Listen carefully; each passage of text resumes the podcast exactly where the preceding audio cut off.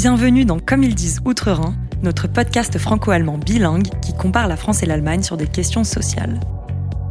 Violence policière, identité nationale, droits parentaux LGBTQIA, grève, rapport aux religieux. À chaque épisode, on choisit un thème, puis on analyse nos deux pays à travers lui.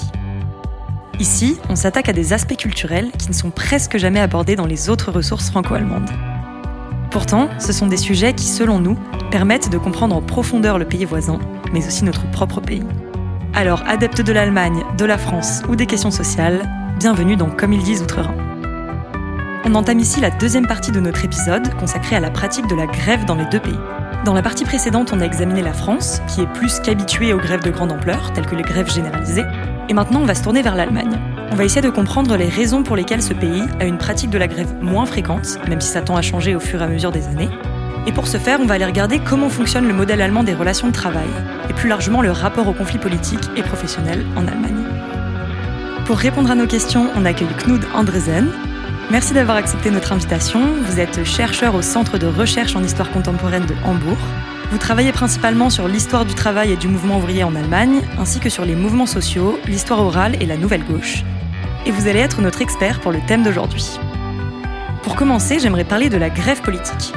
On sait qu'en France, il y a fréquemment des grèves généralisées, dans lesquelles les principaux syndicats du pays, mais aussi les travailleurs de tous les autres secteurs, peuvent s'allier pour faire une grève massive, avec l'objectif d'interpeller l'État et de faire pression sur le vote d'une loi, par exemple. Ce qui était le cas avec la réforme des retraites récemment. Donc l'idée derrière ce genre de grève politique, c'est qu'on n'arrête pas de travailler uniquement pour faire valoir des revendications professionnelles, dans son entreprise ou dans son secteur par exemple. On s'arrête aussi de travailler pour revendiquer ou s'opposer à des réformes politiques plus grandes, pour faire pression plus haut sur le pouvoir politique lui-même en somme.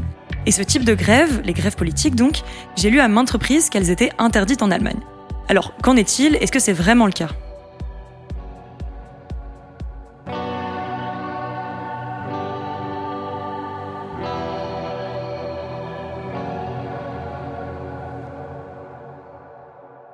Dans la Grundgesetz, la loi fondamentale qui est en gros la constitution allemande, la liberté d'association est un droit fondamental.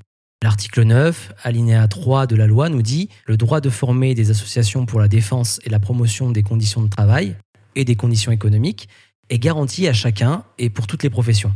Donc, ce droit s'applique à tous les individus. Mais il a une importance particulière pour les syndicats et les travailleurs, parce qu'il leur permet de s'associer librement entre eux. Donc ça, c'est un droit fondamental. Mais si on parle des grèves, ce qu'il faut retenir, c'est qu'en dehors de ces deux phrases sur la liberté d'association dans la Constitution, il n'y a aucune loi officielle qui stipule si la grève est autorisée ou non. Contrairement à la France, où le droit de grève est inscrit dans la Constitution, en Allemagne, ce qui touche à la grève est uniquement régi par le tribunal fédéral du travail. Et ça, c'est quelque chose d'assez spécial, parce que ça veut dire que c'est le tribunal du travail qui, par les jugements qu'il rend, va établir les conditions de validité d'une grève, mais aussi plus largement le cadre des négociations collectives, etc. Pour comprendre le rôle de ce tribunal dans l'encadrement des pratiques de grève, il y a une date charnière, qui est celle de 1952.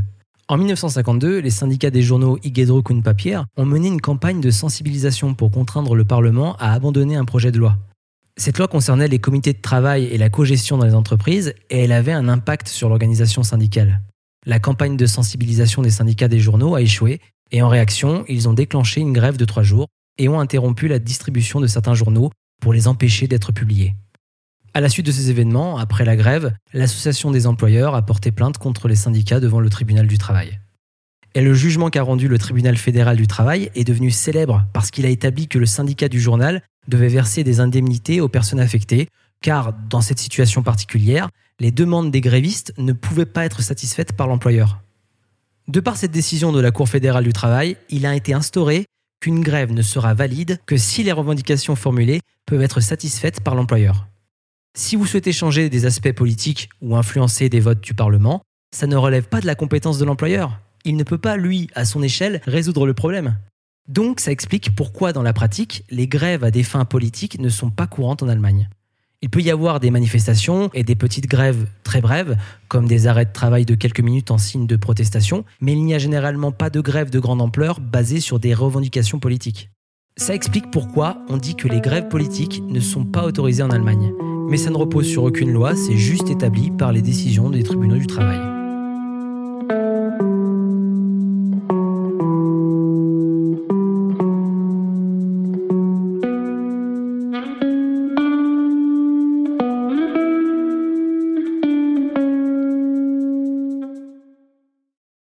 Voilà, et pour apporter quelques précisions, au moment de ce conflit de 1952, le tribunal du travail considère la grève politique de façon générale comme, je cite, une mise en danger de l'autonomie de l'État dans la formation de sa volonté. On peut dire que selon la conception allemande, les décisions politiques doivent être prises de manière libre et indépendante, sans être influencées par la pression de la rue. C'est un principe fondamental de l'Allemagne fédérale, qui était au cœur de la philosophie des décisions constitutionnelles de 1949, avec la Grundgesetz, si vous vous rappelez. Et on peut dire qu'elle reflète une certaine crainte du pouvoir populaire et de son impact sur la prise de décisions politiques. Mais donc, alors que dans d'autres pays européens comme la France, le droit de grève existe sans distinction du type de grève. En Allemagne, une grève qui est motivée par autre chose que des revendications liées au travail au sein de son entreprise ou de sa branche, eh ben, elle est considérée comme illicite. Et ce, non pas en vertu d'une quelconque loi, mais en raison de l'interprétation de la Cour fédérale du travail, avec ce jugement de 1952 qui fait jurisprudence. En soi, rien n'interdit vraiment les grèves politiques dans la loi. Par contre, si des syndicats en mènent une, elle sera déclarée non valable et ils devront payer une compensation ou bien des indemnités aux employeurs. Oui, et par exemple, en 1956 et 1957, une autre grève majeure a eu lieu en Allemagne. Elle était menée par des métallurgistes de l'usine Ovalt à Kiel. Et je prends cet exemple parce qu'au moment de la grève, les employeurs ont intenté des poursuites similaires contre les syndicats qui faisaient grève, arguant que cette forme de grève était illégale parce qu'elle ne relevait pas de l'employeur, qu'elle était une grève politique. Aucune décision définitive n'avait été rendue à ce sujet, mais dans cette situation, les syndicats des ouvriers de la métallurgie, qui étaient à l'origine de la grève, ont finalement décidé de la suspendre par crainte des poursuites, des condamnations, en résumé par crainte que les tribunaux ne reconnaissent pas cette grève comme valable. Et d'ailleurs, ces métallurgistes allemands, ils ont mené la plus longue grève de l'histoire de la République fédérale d'Allemagne, avec 11 000 employés de l'usine Ovald. Et ils se battaient pour le maintien du salaire en cas de maladie, parce qu'en fait, à l'époque, les ouvriers n'étaient pas considérés comme des employés. Ça a été le cas euh, dans les années 70 en Allemagne. Et donc, en cas d'arrêt maladie, ils étaient payés que la moitié de leur salaire, ce qui était d'une grande injustice par rapport aux autres employés. Mais bon, bref, après 4 mois de grève, un compromis a été trouvé. Les employeurs ont réduit le délai de carence, ont augmenté le salaire net en cas de maladie et ont accordé davantage de jours de congé. Et cette grève a au final pu influencer le pouvoir politique, puisque quelques mois après son terme, le Bundestag a adopté une loi sur la protection économique des droits des travailleurs. Et ce deuxième exemple permet d'illustrer un point essentiel concernant les grèves et les syndicats en Allemagne, à savoir que le tribunal du travail fédéral exerce une influence significative sur les décisions en matière de grève et plus largement des droits du travail. Ça a pour conséquence que la culture traditionnelle de la grève est fortement influencée par les décisions de ce tribunal et que le poids de ces décisions perdure jusqu'à aujourd'hui encore. Alors, on l'a bien compris, les grèves politiques sont plus que rares en Allemagne parce qu'elles ne sont pas reconnues comme valables par le tribunal fédéral du travail. Donc ma prochaine question c'est dans quel cas une grève est-elle valable? Comment fait-on grève en Allemagne? Quelles sont les conditions, euh, le mode d'emploi en quelque sorte? Je dirais tout d'abord que le modèle des relations de travail en Allemagne est largement défini par le cadre juridique. La plupart des conflits trouvent leur résolution dans un cadre légal. Et ça, c'est le cœur du modèle allemand. Donc, pour déclencher une grève, il existe un cadre et une structure précise, développés à partir des règles du tribunal du travail. Déjà, il y a ce qu'on appelle les accords collectifs. L'accord collectif est un accord conclu entre les syndicats et les employeurs pour régir les conditions de travail, les salaires, les congés payés, etc. Et il est négocié pour une période déterminée. Quand un accord collectif est en vigueur, les syndicats et les employeurs ont l'obligation de maintenir la paix pendant toute sa durée. Ça s'appelle l'obligation de paix. Par conséquent, il n'est pas autorisé de faire grève lorsque l'accord collectif est en vigueur. Les accords collectifs ont globalement un rôle important dans le système des relations professionnelles en Allemagne, parce qu'ils permettent de régler les relations de travail par la négociation. Ils peuvent s'appliquer à une seule entreprise, à un secteur industriel en particulier, ou dans certains cas à l'ensemble d'une région. Et les syndicats jouent un rôle clé dans la négociation de ces accords au nom des travailleurs. Donc on n'est pas autorisé de faire grève lorsque l'accord collectif est toujours en vigueur, mais lorsqu'il prend fin, des négociations sont engagées entre les employeurs et les syndicats. Et c'est à ce moment-là que surviennent souvent ce qu'on appelle les grèves d'avertissement, Warnstreik en allemand. Et au cours des 20 dernières années, la plupart des personnes ayant fait grève provenaient de l'industrie métallurgique et sidérurgique. Et le plus souvent, ces travailleurs avaient recours à des grèves d'avertissement, qui consistent par exemple à arrêter le travail pendant une heure ou deux en signe de soutien aux négociations. Par le biais de ces grèves d'avertissement, les travailleurs montrent qu'ils sont prêts à faire grève pour faire valoir leurs revendications. C'est vraiment un moyen de pression, d'avertissement. Ensuite, uniquement en cas d'échec de ces négociations, on déclare officiellement que les négociations ont échoué. Et c'est à ce moment-là que le processus de grève commence. Les syndicats vont consulter leurs membres pour savoir s'ils souhaitent vraiment faire grève et il y a un vote par référendum. Et ils ne peuvent déclencher une grève que si une majorité de 75% des membres sont en faveur de la grève. À partir de là, les syndicats organisent la mobilisation et la grève peut durer plusieurs semaines. Elle est souvent déclarée comme illimitée. Enfin, quand la grève se termine, il est nécessaire de trouver un accord et de résoudre les problèmes par le biais de la négociation.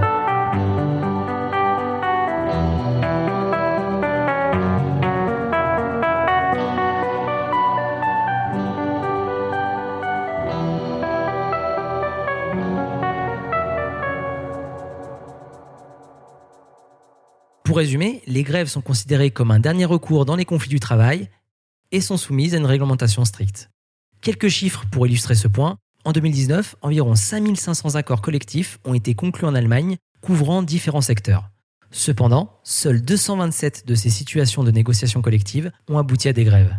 Ces grèves étaient principalement de courte durée, d'une à deux heures, et servaient davantage de moyens de pression que de véritables conflits de longue durée. Ainsi, la plupart des accords collectifs, en particulier ceux portant sur les conditions de travail en entreprise, ont été conclus sans qu'il soit nécessaire de recourir à la grève. Donc, bien qu'il y ait eu des grèves de grande ampleur en Allemagne, ainsi que des grèves prolongées, la plupart des décisions et des changements sont le fruit de négociations dans le cadre des négociations collectives et de compromis entre les parties concernées. Donc si je résume, c'est euh, Warnstreik, c'est grève d'avertissement, ce sont les plus communes en Allemagne parce qu'on utilise davantage la menace de la grève que la grève en elle-même. Oui, je pense que c'est une différence entre la France et l'Allemagne. En France, la grève est perçue comme un droit fondamental, et en Allemagne, elle est plutôt perçue comme un moyen d'avertissement. Après, bien sûr, les syndicats allemands ont besoin de la grève en tant que pouvoir de négociation, dans le sens où les employeurs ont de plus en plus de pouvoir pour inciter les gens à travailler davantage. Donc les travailleurs ont eux aussi le droit d'avoir des moyens de pression, et cette idée est largement acceptée en Allemagne. Mais en fin de compte, les grèves ne sont pas si courantes. Les syndicats et employés ne s'y lancent vraiment qu'en dernier recours. Ils sont généralement disposés à faire grève, mais si les employeurs acceptent de négocier et que ça aboutit à une issue satisfaisante, alors la grève n'aura pas lieu. D'ailleurs, selon les enquêtes, la plupart des membres des syndicats utilisent la menace de grève comme moyen de pression, mais ne sont pas nécessairement enclins à la mettre en œuvre. Ils considèrent que la grève est importante, mais préfèrent des formes de protestation plus limitées, et ne l'envisage qu'après une période prolongée de négociation. Donc voilà, faire grève en Allemagne, c'est un processus long qui implique des étapes précises avec l'implication des syndicats et des employeurs, et ce processus implique aussi une recherche de solutions et une prise de décision à l'issue de la grève. Tout ça explique pourquoi elles ne sont pas si fréquentes. Pour résumer, en Allemagne, l'État délègue aux partenaires sociaux la responsabilité de négocier les salaires, les conditions de travail, le temps de travail, etc et ce, à la fois au sein de chaque branche professionnelle et au niveau des lenders, des régions. Ces négociations aboutissent à la création de conventions collectives, et la grève est autorisée uniquement si plusieurs conditions sont réunies. À savoir qu'elle ait lieu dans le cadre de ces négociations collectives, dans des branches professionnelles découpées par secteur d'activité. Elle ne peut avoir lieu que si la convention collective de cette branche n'est plus en vigueur, et aussi seulement si elle est un dernier recours et que toutes les possibilités de négociation et de conciliation ont été épuisées. Enfin, la grève est valable uniquement si son but est de conclure une nouvelle convention collective de branche. Et le fait que le champ d'action des grèves se trouve au niveau des branches professionnelles et non au niveau euh, politique, ça empêche les affrontements directs avec l'État. En fait, le secteur professionnel ne peut pas devenir un lieu de conflit politique indirect par procuration. Mais est-ce qu'il y a quand même dans l'histoire allemande des exemples de grèves qui ont lieu en dehors de ce cadre très spécifique, en dehors de toute procédure légale en somme tout à fait. Et c'est important de noter que les grèves sauvages, qu'on appelle wildcat strikes, sont parfois exclues des statistiques, bien qu'il y en ait eu plus d'une. En 1969, par exemple, on comptait plus de 100 000 travailleurs en grève. C'était à une époque de boom économique pour les entreprises. Elles réalisaient d'énormes profits, mais les travailleurs, de leur côté, devaient attendre un an pour obtenir leur part. Donc, ils estimaient que c'était injuste et ont exigé des changements immédiats. Tout ça a créé une atmosphère tendue et c'est donc au début des années 70 qu'il y a eu un gros pic de grève. Une grève mémorable dans ce contexte est celle qui a été menée en 1973 à Cologne par des travailleurs migrants principalement originaires de Turquie. Cette grève est encore évoquée de nos jours en raison de la solidarité qui s'est développée entre les travailleurs migrants. Elle a été déclenchée par le licenciement de travailleurs turcs qui étaient arrivés en retard de leurs vacances. En fait, l'usine ne fermait que quelques semaines pendant l'été, et le voyage entre Cologne et la Turquie était très long. Il laissait quasiment pas de temps sur place, du coup les ouvriers ont demandé à la direction de prolonger la fermeture estivale avec des congés sans solde, et ils ont reçu un refus catégorique par la direction, qui a licencié sans préavis plusieurs centaines de travailleurs qui étaient rentrés en retard de leur congé annuel. Ça a suscité la colère des travailleurs migrants, qui ont été rejoints par des travailleurs allemands pour conduire cette grève illégale pendant plusieurs jours. Donc par cette grève, les travailleurs exigeaient non seulement le retour de leurs centaines de collègues à l'usine, mais également des salaires plus élevés et de meilleures conditions de travail. La grève a fini par dégénérer en affrontement avec la police, et son issue n'a malheureusement pas été positive, car la plupart des travailleurs sont restés licenciés. C'est important de noter que mener une grève sauvage peut vous coûter votre emploi, car vu qu'elle est hors du cadre légal et de validité des grèves, il n'y a aucune protection légale en place pour les grévistes. Et juste pour apporter quelques précisions, c'étaient les ouvriers spécialisés de l'usine Ford, ils étaient 12 000 d'origine turque. Ils occupaient les postes les plus exigeants de la chaîne de montage et ils avaient un salaire horaire inférieur de 20% à la moyenne en travaillant à des cadences presque deux fois plus élevées que chez Volkswagen. Et ça, c'est important de le noter parce que pendant toute la durée de la grève, et même après, les médias allemands ont véhiculé une lecture identitaire du conflit, en mettant en avant les origines des ouvriers plutôt que les droits revendiqués, et en créant une distinction nette entre les travailleurs allemands et les travailleurs turcs. On pouvait par exemple lire dans un journal allemand, je cite, Cinq jours de terreur turque se sont achevés par l'arrivée d'un groupe de milliers d'ouvriers de Ford, en majorité allemands, qui ont organisé hier une contre-manifestation portant une banderole avec une revendication aujourd'hui devenue rare. Nous voulons travailler. Donc voilà, on voit aussi l'instrumentalisation qu'il y a eu de ce conflit, qui a été étiqueté comme, je cite, la grève des Turcs chez Ford, où l'on décrivait les Turcs comme des vandales, alors que les Allemands étaient présentés comme des travailleurs. Donc comme si les Turcs, en somme, n'étaient pas des travailleurs qui se battaient pour leurs droits, et je pense que cette lecture du conflit a aussi été aidée par ce contexte allemand juridique où la grève n'est considérée comme valable et donc légitime que dans des procédures très précises. C'est pour ça qu'il est essentiel de reconnaître l'importance de cet événement, à la fois en tant que lieu de mémoire et de commémoration, mais aussi parce qu'il rappelle le pouvoir des travailleurs par l'arrêt du travail, même lors de conflits de petite envergure dans les entreprises. Plus globalement, ces grèves sauvages ne sont pas toujours médiatisées, ni suivies de près par le grand public mais elles ont une place clé dans l'histoire des mouvements ouvriers.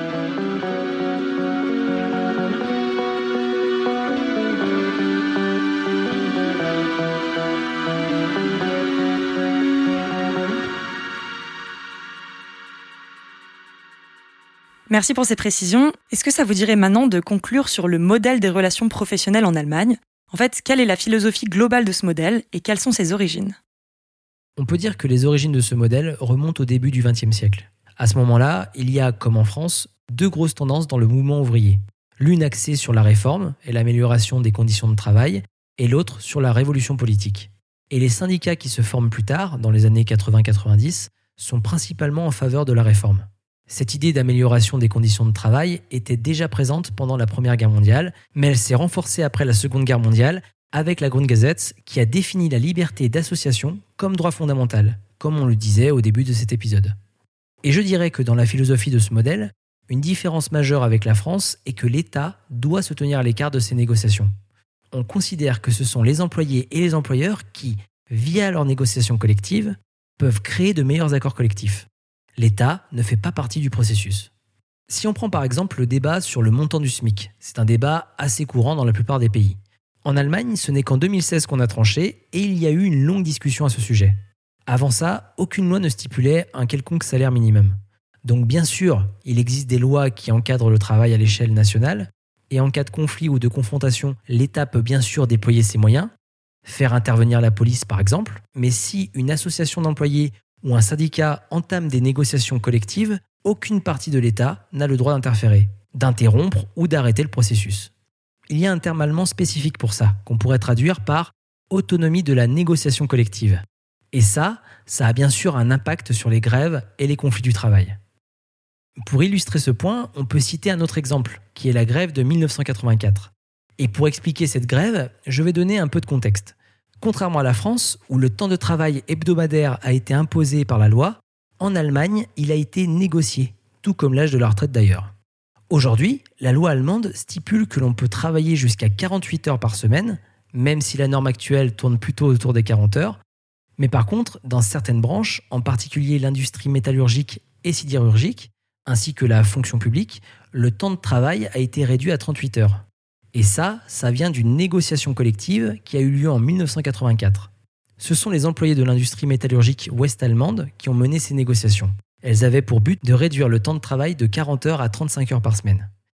Les syndicats affirmaient que la réduction du temps de travail leur permettrait de créer des millions de nouveaux emplois pour les chômeurs, mais aussi que ça leur permettrait d'améliorer la qualité de vie des travailleurs en leur offrant notamment plus d'opportunités. À l'époque, le slogan du syndicat IG Metal était, je cite, Plus de temps pour vivre, aimer, rire. À ça, les employeurs ont répondu, je cite, Pas une minute de moins que 40 heures. Et ils étaient soutenus par le gouvernement fédéral de l'époque et par la plupart des médias. Parce qu'en fait, il y avait un élément politique central dans cette discussion, parce que ces associations d'employeurs, ces partis de droite et conservateurs, affirmaient que la société était de plus en plus en déclin, que la productivité allemande était en danger, alors que c'est ça qui faisait la force du pays. En tout cas, après plus de sept semaines de mobilisation et plusieurs rebondissements, la décision finale est prise lors de la négociation collective entre les associations d'employeurs et les syndicats sans intervention de l'État. L'accord entre les deux parties prévoit une réduction progressive du temps de travail passant à 35 heures par semaine sur une période de 10 ans. Mais ça, ça ne concernait que l'industrie métallurgique et n'incluait pas les services publics ni les infirmières par exemple. Donc je prenais cet exemple pour relever deux choses. La première, c'est que l'État n'est pas intervenu pour résoudre ce problème, laissant aux partenaires sociaux le soin de trouver des solutions. La deuxième, c'est que même si cette grève avait lieu dans le cadre de négociations collectives, dans certaines branches industrielles spécifiques, elle portait bel et bien un élément politique qui touchait l'intégralité de la société allemande. Je dirais aussi que les travailleurs qui sont dans des secteurs bien rémunérés, tels que l'industrie automobile, avec des entreprises comme BMW, obtiennent davantage de concessions grâce à la force de leurs syndicats. Mais on voit que dans d'autres branches, les salaires et les conditions de travail sont moins favorables. Donc en résumé, le rôle des syndicats varie en fonction des branches. Et les syndicats tentent de trouver des solutions adaptées à chaque secteur plutôt que de définir des normes pour l'ensemble de la société. On entend souvent dire qu'il y a une culture non conflictuelle en Allemagne, par opposition à la France par exemple, qu'on voit comme un pays euh, très conflictuel. Alors qu'est-ce que vous pensez de ça? Est-ce qu'il y aurait comme une culture du légalisme qui ferait qu'on est plus habitué à régler les conflits par les voies légales que par les voies de la rébellion ou de la rue par exemple? Déjà, je dirais que la culture du légalisme dont vous parlez a été mise en place pour pacifier les conflits sociaux, au regard de l'histoire de l'Allemagne notamment. Elle a pris de l'importance dans les régions les plus touchées par les conflits sociaux avec l'espoir de renforcer la confiance et apporter de la stabilité sociale. Ensuite, on peut dire aussi que la culture allemande n'est pas vraiment celle de la transgression des règles, mais plutôt celle de la recherche de solutions au sein des règles établies. Mais il ne faut pas non plus tomber dans le cliché selon lequel les Allemands suivent les règles à la lettre en permanence. En ce qui concerne les relations professionnelles et la culture conflictuelle ou non conflictuelle, on peut trouver différentes interprétations dans la littérature. Bien sûr, l'idée de la non-confrontation peut être liée au terme allemand Sozialpartnerschaft, partenariat social, qui est le concept selon lequel les employeurs et les employés travaillent main dans la main pour trouver les meilleures solutions et maintenir l'activité économique. C'est un point fort, par exemple, dans une branche de l'industrie chimique, où il n'y a pas eu de grève depuis 50 ans. Donc, l'idée de partenariat social signifie qu'on discute des problèmes ensemble et qu'on s'emploie à trouver des solutions dans l'intérêt de tous. Mais dans la pratique, les syndicats ont tendance à voir les choses sous un prisme plus structurel, qui est celui du conflit entre capital et travail, qui façonne le monde du travail. Cette vision est acceptée même par les décisions de la Cour fédérale du travail qui, à partir de 1980, reconnaissent ce déséquilibre originel entre employeurs et employés. C'est bien pour ça d'ailleurs que les employés ont le droit de faire grève et d'utiliser d'autres moyens de pression pour réduire un peu cette inégalité de pouvoir. Donc, puisque les syndicats voient ce conflit comme structurel, on a commencé à utiliser un autre terme. Plutôt que de parler de partenariat social, on parlera de partenariat dans le conflit ou de conflit partenarial. Une idée moins commune, mais qui a été popularisée dans les années 70 et 80, est celle des syndicats en tant que force de contre-pouvoir sur le plan politique. Les syndicats seraient un outil pour atteindre des objectifs plus larges, comme une république socialiste. Mais cette idée est bien moins courante et surtout elle n'est pas officiellement reconnue. Puisque comme on le disait, les syndicats sont censés être apolitiques et non partisans. Merci pour ces précisions. Est-ce que vous avez quoi que ce soit à ajouter? Oui, on peut conclure en disant qu'au cours des dernières années, plus de la moitié des grèves en Allemagne ont eu lieu dans de nouveaux secteurs qui n'étaient pas connus pour faire grève auparavant.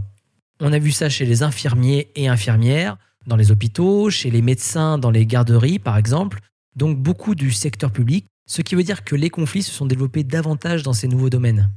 Les grèves là-bas n'ont jamais été très longues, généralement de quelques jours, mais il y avait de plus en plus de personnes en colère qui disaient qu'elles devaient se battre pour leurs droits et pour avoir plus de ressources. On peut donc constater une volonté croissante de résistance dans ces domaines, ce qui est assez intéressant. Et ça, c'est un vrai changement par rapport à l'Allemagne de l'Ouest où il y avait environ 40 grèves par an et maintenant il y en a plus de 70 par an. Ça a presque doublé. Donc on constate que de plus en plus de groupes sont disposés à faire grève et à se battre lors de conflits professionnels. Et les grévistes ne sont plus seulement les travailleurs de l'industrie masculine, on a cette image un peu stéréotypée des ouvriers en grève, mais aujourd'hui c'est davantage des travailleurs migrants et aussi beaucoup plus de femmes dans des branches comme les hôpitaux, ce qui était bien moins courant auparavant.